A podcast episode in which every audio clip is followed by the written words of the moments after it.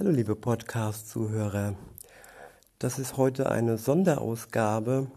Ich habe überlegt, soll ich es hier bringen oder soll ich äh, einen getrennten Podcast aufmachen?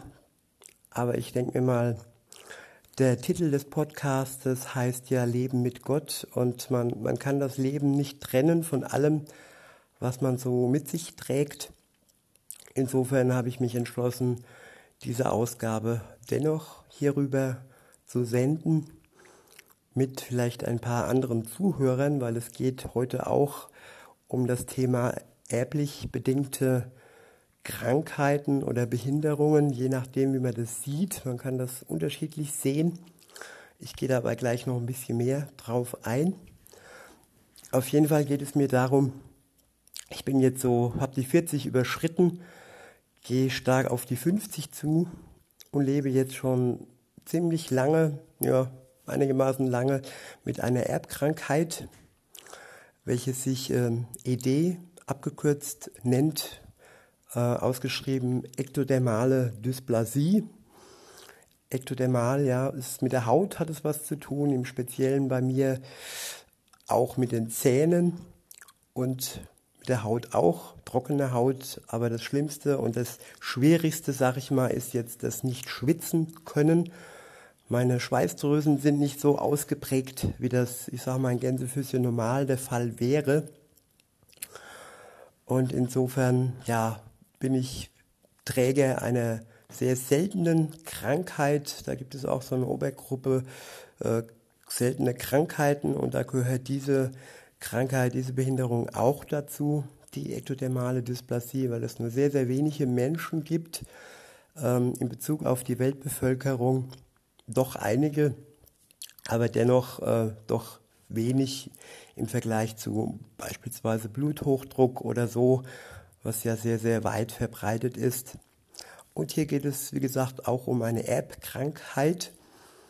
Und ähm, ja, wenn ich jetzt so drüber nachdenke, ja, ich bin so auf die Welt gekommen und ich glaube ja an Gott und äh, ich glaube nicht an Zufälle und ich denke, dass alles, was passiert ist, auch im Mutterleib bei meiner Mutter, was sich da entwickelt hat, bei mir bei meinem Körper, bei meinem Organismus, was im Vergleich zu den meisten anderen Menschen nicht, ich nenne es mal normal, in Gänsefüßchen ist, dann ist es doch etwas, was zu mir gehört, so wie mein Name und wie mein Aussehen. Es ist einfach ein, ein Bestandteil meines Lebens geworden und ähm, ja, es war nicht immer einfach, damit zu leben wenn man sich vorstellt, dass man nicht schwitzen kann. Ja, was passiert da für die, die das jetzt nicht äh, verstehen oder sich fragen, ja, was ist das denn, nicht schwitzen können? Ähm, ja, im Vergleich dazu bekomme ich dann Fieber und ähm, diejenigen, die ähm, schwitzen können, die schwitzen halt. Und ähm, ja, immer wenn es heiß ist, wenn es warm ist, wenn ich mich irgendwie erhitze, sei es jetzt durch äußere Umstände, durch die Sonne oder auch innerlich durch Sport, das kann auch im Winter sein. Oder auch, wenn man, es gibt ja diesen umgangssprachlichen Satz, äh, sich erhitzen und sich aufregen. Also es schon auch ein bisschen, hat schon auch ein bisschen was damit zu tun, wenn man sich aufregt. Auf jeden Fall ist es schon eine Sache, die äh, ja für viele sonderbar ist und ähm, dementsprechend, äh, nicht nur dementsprechend, sondern man sieht es auch am Aussehen. Ich hatte als Kind keine ausgeprägten, normalen, sag ich mal, in Gänsefüßchen Zähne. Ich hatte sehr wenig Zähne und habe das auch heute noch. Also im unteren Bereich, im Unterkiefer hatte ich null Zähne, weil der Kiefer auch nicht so ausgebildet äh, wurde in der, in der Schwangerschaft, wie das normal ist und sich so auch keine Zähne bilden konnten. Und im oberen Bereich habe ich äh, anfangs hauptsächlich nur spitze Zapfenzähne gehabt, so nennt sich das. Und da wurde ich schon in der Schule auch gemobbt. Ich war da der Dracula, weil damals war es jetzt noch nicht so üblich, wie das heute möglich ist bei diesen ED-Kindern dass man auch im, im Kindesalter schon eine Prothese bekommt und dass man das dann eigentlich nicht sonderlich sehen kann. Und bei mir war das nicht so. Ich musste durchhalten, bis ich dann ähm, nicht mehr gewachsen bin. Das wurde dann durch verschiedene Tests herausgefunden. Ich glaube, Röntgen war dabei und so weiter und so fort. Und das war relativ früh. Man denkt nicht, wie schnell das Wachstum schon irgendwie äh, abgeschlossen ist. Also ich weiß jetzt nicht mehr genau, wie alt ich da war, aber ich schätze mal so uh, 12, 13, 13, 14, so wie irgendwas in dem Dreh. Auf jeden Fall habe ich damals dann eine Prothese bekommen. Die habe ich auch heute noch. Das war noch gute deutsche Wertarbeit. Ähm, und ähm, ja, auch wenn sie jetzt im Alter, im Alter langsam etwas äh, gebrechlicher wird und wackelt. Aber nun ja, so ist es. Und worauf ich eigentlich hinaus möchte, ist, ähm, dass es ja viele Möglichkeiten gibt und ich unterscheide jetzt mal zwischen Krankheit, wenn der Mensch das Leben erblickt hat, das Licht des Lebens erblickt hat und ähm, Entwicklungsprozesse im Mutterleib, also das Heranreifen des, des Fötus und ähm, das ist ein, ein Prozess, wo ich für mich sage, das ist schon das größte Wunder überhaupt, dass da im Mutterleib, und das gibt es ja auch bei den Tieren, sich da Leben entwickelt. Und ähm, ja, ich bin jetzt schon ein Verfechter dessen, der dann sagt, ja, auch wenn es Möglichkeiten gäbe, würde ich mir nicht wünschen, dass man da, ich sag's mal ganz krass in Gänsefüßchen, reinpfuscht und versucht, das Ganze durch Medikamente und die Entwicklung und die Gene, gut, man, man, man sagte mir, dass die Gene nicht veränderbar sind, aber trotzdem die Entwicklung im Mutterleib ähm, ist schon, da gibt es Medikamente mittlerweile, wo es, wo es jetzt auch schon Erfolge gab, dass die Schweißdrüsen komplett ausgebildet waren, bei zwei Kindern sogar. Und ähm, ja, ich möchte da jetzt nicht werten, dass ich sage, ja, ich bin jetzt ein kompletter Gegner dessen, weil die Kinder freuen sich und äh, sie haben mehr Lebensqualität. Das ist das eine. Das andere, das andere ist ja, gibt es da Studien, noch nicht so Langzeitstudien. Jedes Medikament hat Nebenwirkungen. Und das ist ja auch ein Medikament, wo, wo die Mutter einnimmt, schon im, im, im Prozess der, der Schwangerschaft, sorry. Und insofern, ähm, ja, da ist noch nicht so viel ähm, rausgekommen. Also man munkelt, dass es äh, für die Mutter eventuell Nebenwirkungen geben kann. Aber die, die Studien sind halt noch nicht so, so lang und breitfächig, dass man da jetzt genau was sagen kann.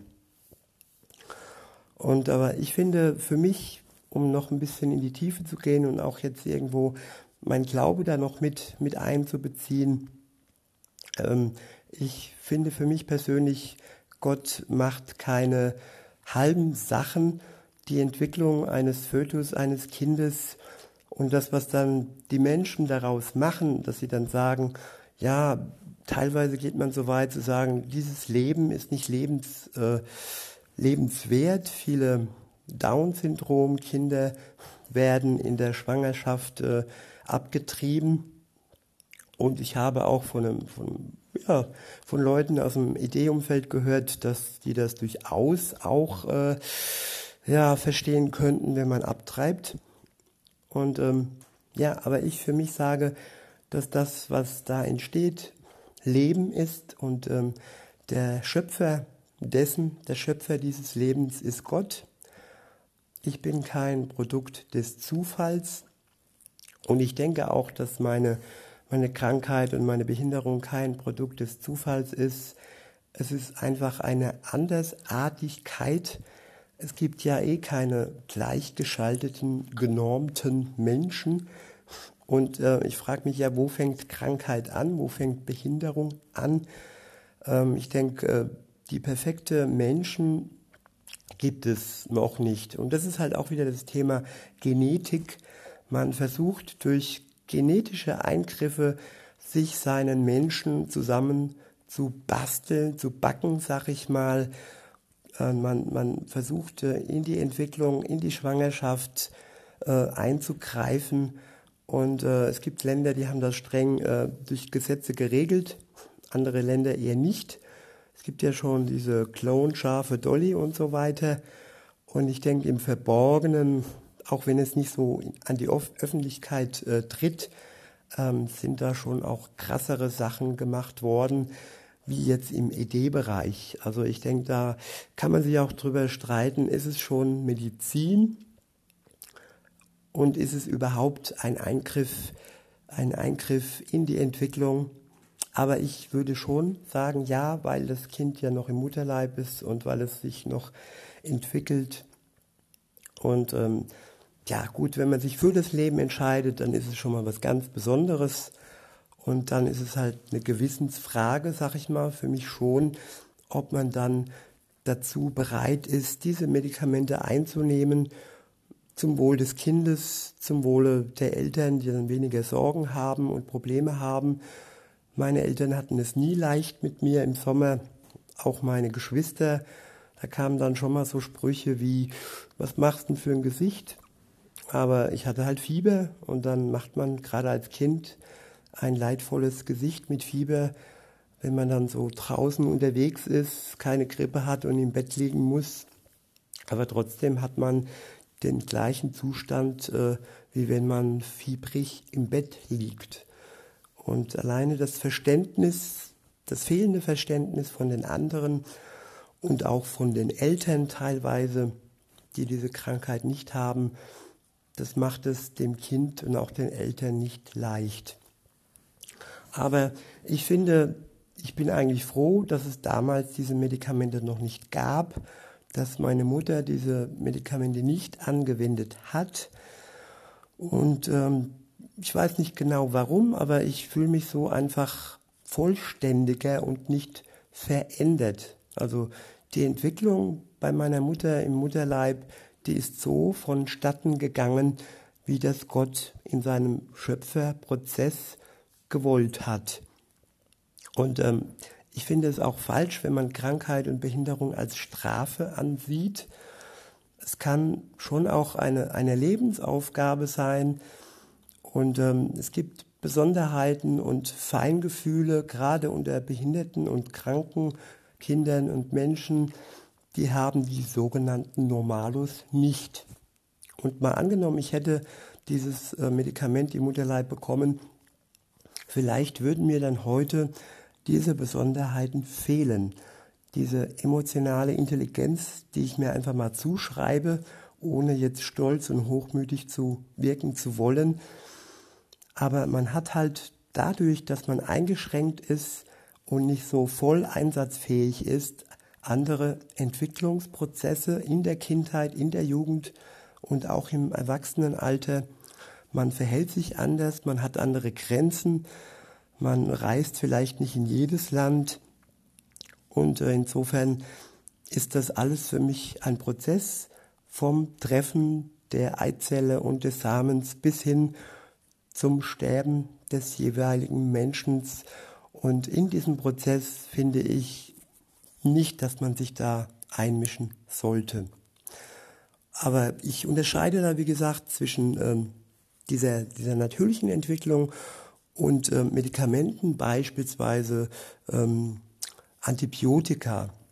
Das denke ich, das sind äh, Errungenschaften der Wissenschaft und auch ähm, Errungenschaft der Natur. Vieles wird ja auch aus der Natur heraus kopiert, wo der Mensch, wo die Wissenschaftler die Natur beobachten und daraus dann Medikamente herstellen. Und das ist ja auch ähm, etwas Natürliches. Und ähm, ich finde das jetzt nicht verwerflich, wenn man Medikamente einnimmt. Nicht, dass ihr jetzt denkt, äh, ich habe jetzt grundsätzlich etwas gegen Medikamente. So ist das nicht. Vielleicht nur so als äh, Anstoß für alle die, die denken, dass sie doch ein schweres Los gezogen haben. Und ähm, ich kann schon sagen, es ist kein leichtes Los, wenn man nicht schwitzen kann, wenn die Zähne nicht ordentlich äh, äh, ausgebildet sind, gerade für Kinder, die dann gemobbt werden. Es ist nicht leicht, aber es hat mich nicht umgebracht und es hat mich geprägt. Und ich habe dadurch Einfühlungsvermögen. Und ich möchte nicht sagen, dass es für mich eine Strafe Gottes war, dass ich mit dieser Krankheit, mit dieser Behinderung aufgewachsen bin und auch heute noch lebe. Man kann auch sagen, welchen Sinn sieht man darin? Sieht man eine Aufgabe? Sieht man vielleicht sogar ein Werkzeug darin, dass man sagt, ja, ich habe da etwas, das haben andere nicht? Kann man es vielleicht sogar als Begabung sehen? Und ähm, ich denke, je nachdem, wie man das betrachtet, ist es leichter zu tragen, als wenn man immer nur sieht, es wäre ja eine Strafe. So würde ich das nicht sehen. Und in diesem Sinne, wie immer, wünsche ich euch einen schönen Tag und sage bis denne. Ich habe noch mal ein Hallo und noch einen kleinen Nachtrag zu dem Gesagten von eben. Ich möchte noch mal kurz auf das Thema Krankheit eingehen. Also die Trennung möchte ich doch ganz klar ziehen zwischen dem, was ich äh, mitbekommen habe in der Entwicklung im Mutterleib ähm, und dem, was ich mehr oder weniger oder durch Umwelteinflüsse oder durch Ernährung oder durch eine Denkweise, äh, ja, Leben an sich, was ich selber beeinflussen kann oder halt auch nicht beeinflussen kann, da, was da passiert, was da entsteht im Leben selbst, das sind Krankheiten. Und, fin und ich finde, man kann Krankheiten durchaus auch als als Wegzeichen sehen, als Ampel sehen, dass man sagt, ja, die Ampel steht auf Rot, jetzt muss ich was ändern, jetzt muss ich meine Ernährung umstellen, jetzt muss ich Stress abbauen oder vielleicht auch Medikamente zu mir nehmen, die mir helfen, dass meine Gesundheit sich bessert.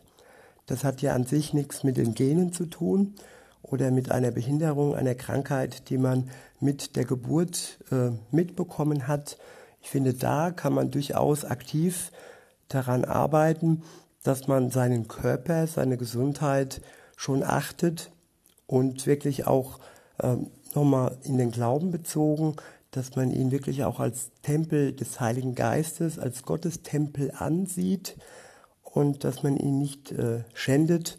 Ich habe eine Zeit lang äh, in meinem Leben geraucht und mittlerweile muss ich die, die Konsequenzen auch tragen. Ich habe mal so einen Test gemacht und da hat sich herausgestellt, auch wenn ich jetzt schon jahrelang Nichtraucher bin, und ähm, gut, ich habe Gelegenheitsgeraucht, aber das werde ich jetzt wohl auch mehr oder weniger einstellen.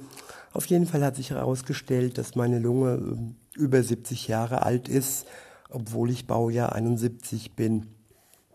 Und das sind halt alles äh, Aspekte der Gesundheit, wo der Mensch durchaus einwirken kann, indem er Dinge lässt, wie zum Beispiel das Rauchen oder gesunde Ernährung.